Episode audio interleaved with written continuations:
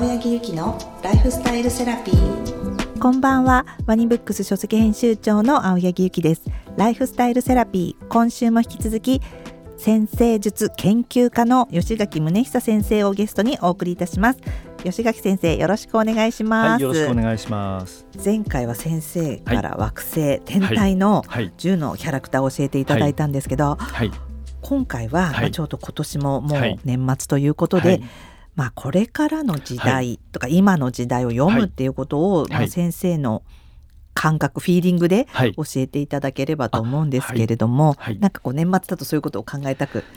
なるなと思ってですね。ぜひ行く年来る年ですよね。そうそう、先生術的な 行く年来る年の行く年、まあ2023年こんな年だったけどとか、ちょっと先生術的な先生の見解ってお,、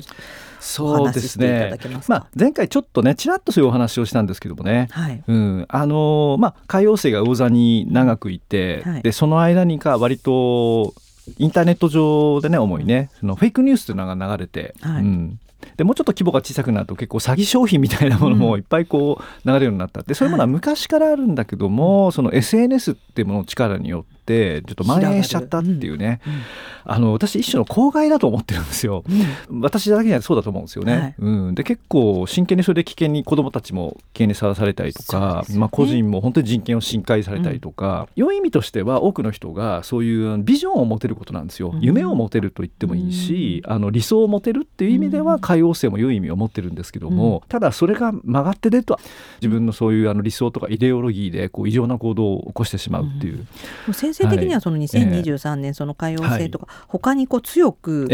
ここがこの星に入ってるから出るみたいな読み解きってどんな感じなんですか、そうですね。あの割と木星より遠い星土星とか天王星とか海王星とか冥王星とかってやっぱ時代の空気を作ってるものっていうのはやっぱ全ての星が関わってそれが混ざり合ってるわけなんですけどね、うんうん。うん、まあ、時代のフレームを作ってる一番やっぱ遠い星というのは現代の先生術では冥王星って。プルート、はい。はい、まあ、250年っていうこう長い時間をかけてこの12のサインを移動するので、はい、あの非常に面白いんですけどもこれ例えばね、はい、私は乙女座に1970年代に生まれてるんですけどもね、乙女座に冥王星がある時代に生まれてるんですけども、結構その時代っての乙女座っていうのはこう大地とか農地を意味するんですよ。農業の星座なんですけども、うんえー、割とその環境問題っていうのはクローズアップされた時代なんですよね。はい。えーまあ、いわゆる日本でも公害の問題がすごく取り立たされた時代なんですけども、はい、あのエコロジーっていう思想の原型が生まれた時代でもあったってことなんですよね。はい、で面白いのは冥王星が星座を移動するごとになんかそういう思想とか潮流みたいなのが生まれるんですよ。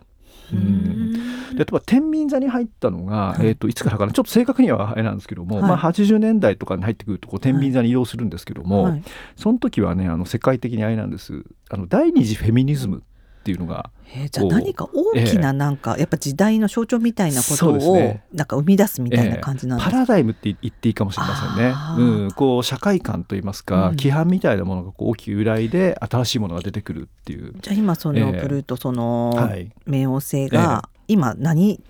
今ヤギ座を移動中なんですけども。ヤギ座を移動中、えー、まあ来年それが水亀座に移動していくっていう、はい、でそれはちょっと次回お話ししたいと思うんですけども、はい。はい、あのヤギ座の時代っていうのがもうここ20年ぐらいずっとヤギ座にいたわけなんですよ。うんまあ、その時代ヤギ座っていうのが、まあ、割とこう社会の基本の枠組みとか土台みたいのを意味してたんですけども、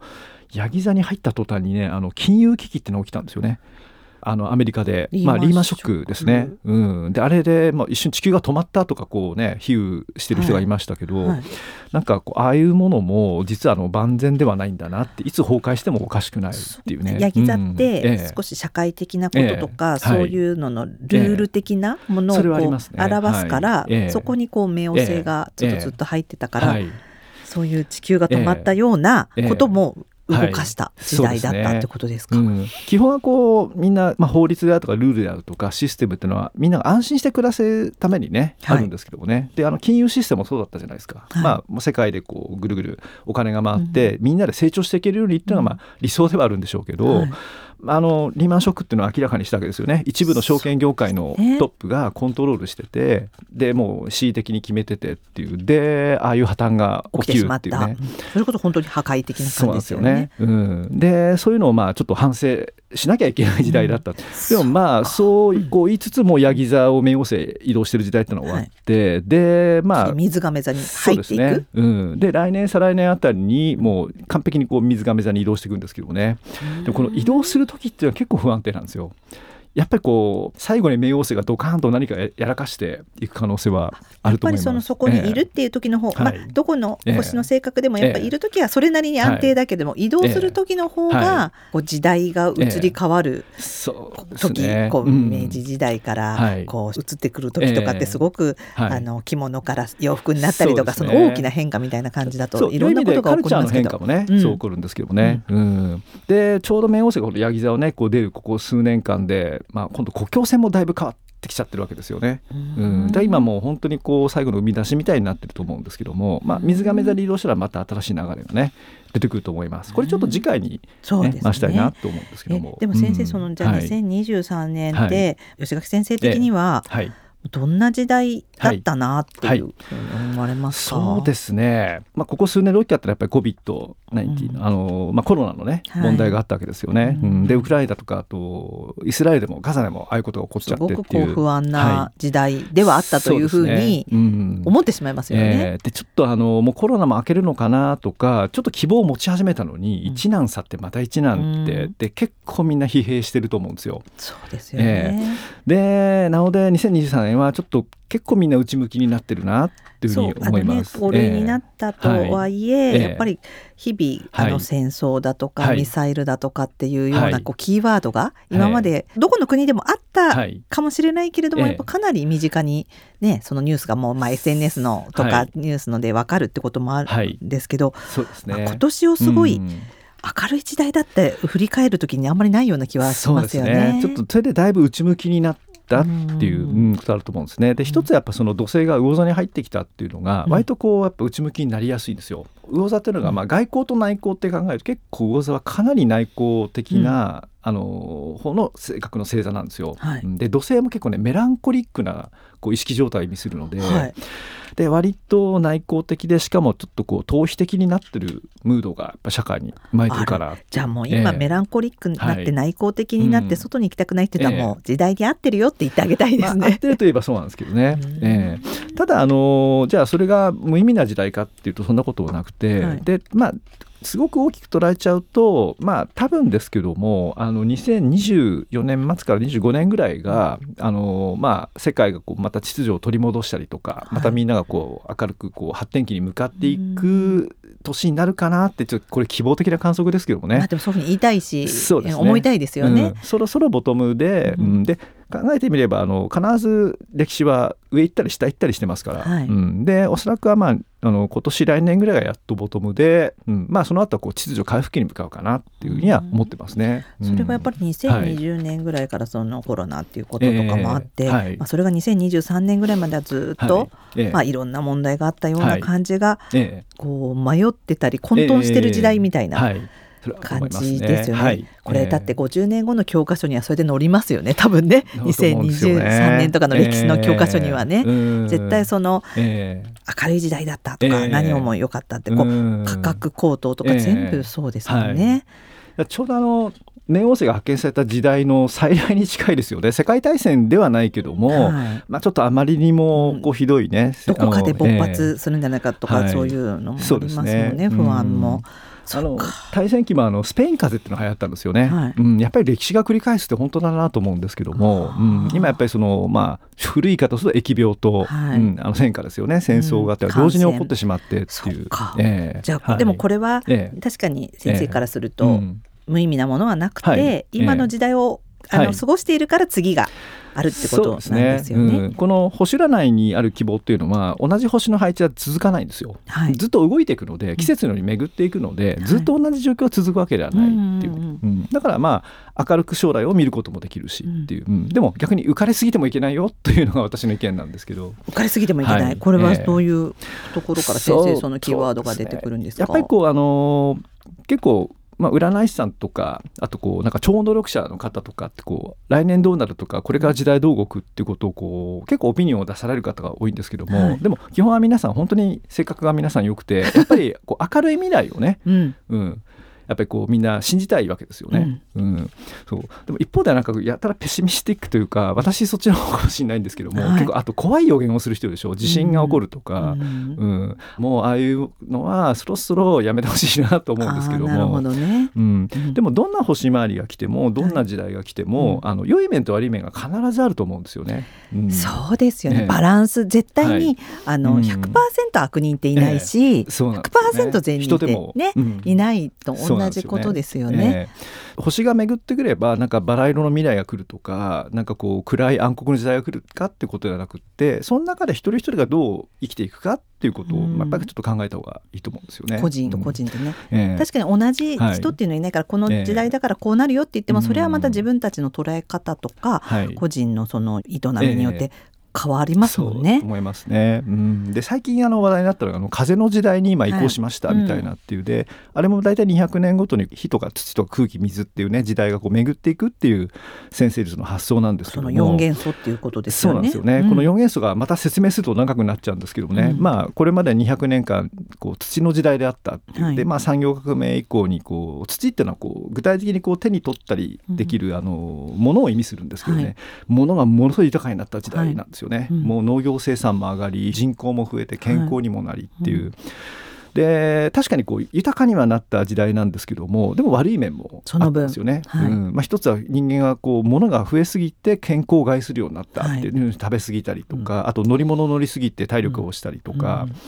であとそうですね。環境破壊そうですね、まさにこうものの時代の一番の弊害はもう、ね、プラスチックがどれだけね、はい、その通りですね。もう取り返しがつかないところもね、うん、出てしまったっていう。そう考えるとこう良い面悪い面やっぱり土の時代もあったんですよね、うん、地の時代っていうのもね、だ空気の時代私空気って言ってるんですけども、はい、まあ、風の時代もおそらくはやはり良い面も悪い面あると思います、うん、光と影があって。そうですよね、うん、だから土の時代から、まあ、風の時代に全部黒から白ではなくて、ええ。